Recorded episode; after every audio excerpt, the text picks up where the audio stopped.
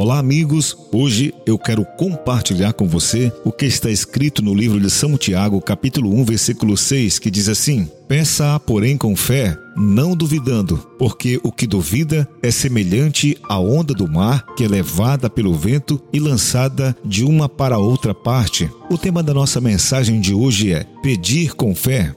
Queridos amigos, temos o privilégio e o dever de receber luz do céu para percebermos os ardis do inimigo e obtermos fortaleza para resistir ao seu poder. Foi-nos feita a provisão para entrarmos em contato íntimo com Deus e recebermos a proteção constante dos anjos todos os dias em nossa vida. A nossa fé precisa atingir o interior do véu, aonde Cristo entrou por nós. Precisamos apegar-nos com maior firmeza às promessas infalíveis de Deus. Precisamos ter fé que não será negada, fé que se apegará ao invisível, fé firme e renovável, fé inabalável, fé inamovível. Essa espécie de fé nos trará a bênção do céu para a nossa vida. A luz da glória de Deus que brilha na face de Cristo pode brilhar na minha e na tua face também e ser refletida sobre todos nós, aqueles que circundam, que procuram a presença de Deus de forma a ser falado de nós, vós sois a luz do mundo. Mateus capítulo 5, versículo 14.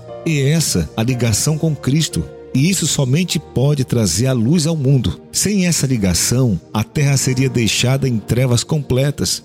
Quanto maior for a escuridão do ambiente, tanto maior deverá ser a claridade da luz que brilhará da fé e do exemplo de um cristão.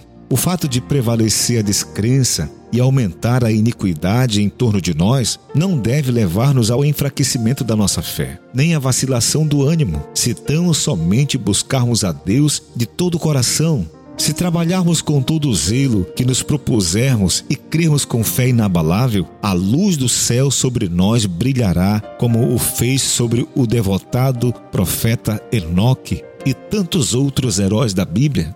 Querido ouvinte, querido amigo, se eu pudesse impressionar você com a importância de exercer fé no momento e na hora certa, devemos viver a vida com fé, pois sem fé, diz a Bíblia, é impossível agradar a Deus. Nossa fortaleza espiritual depende de nossa fé. Que essa possa ser a sua oração pedindo: Senhor, fortalece a minha fé e me torne, Senhor, como os grandes heróis da Bíblia, que eu possa confiar inteiramente em Ti, Senhor que você possa orar comigo agora. Maravilhoso e eterno Deus, Pai Celestial, adentramos, Senhor, diante do teu altar na tua presença para pedir fé. Aqueles que estão ouvindo essa mensagem, que possa sentir o desejo no coração de achegar-se a ti, Senhor, através dos olhos da fé e receber a recompensa das suas promessas. Aceita o nosso louvor e a nossa gratidão. Te rogo, Pai, no nome e por amor de Jesus. Amém.